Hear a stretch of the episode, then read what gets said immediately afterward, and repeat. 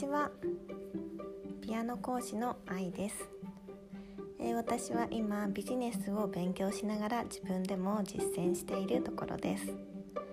えー、ピアノ講師という仕事はいろんな働き方ができるんですけれども、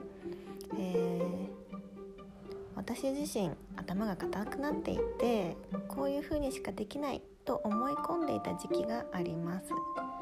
なので今日は、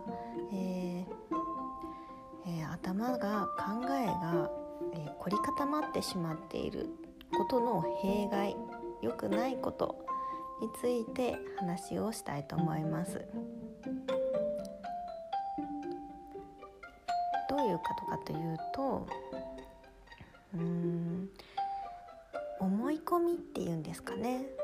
いろんなことに対して思い込みがあると、えそれ以外のことに意識が向かなくなる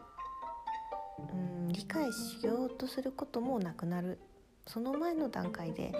それ以外の考え方があるということにも気づかないまま過ぎていってしまうっていうことがあると思います。えー、これは真面目な方や一生懸命に物事に取り組んでいる方が、えー、陥りやすいのかななんて思ったりします。あの自分のことでもあるんですけども無駄に真面目すぎるというところがあったりします。もし今この話を聞いて思い当たることがあったらあもっと頭を柔らかくしていろんな考え方いろんな価値観で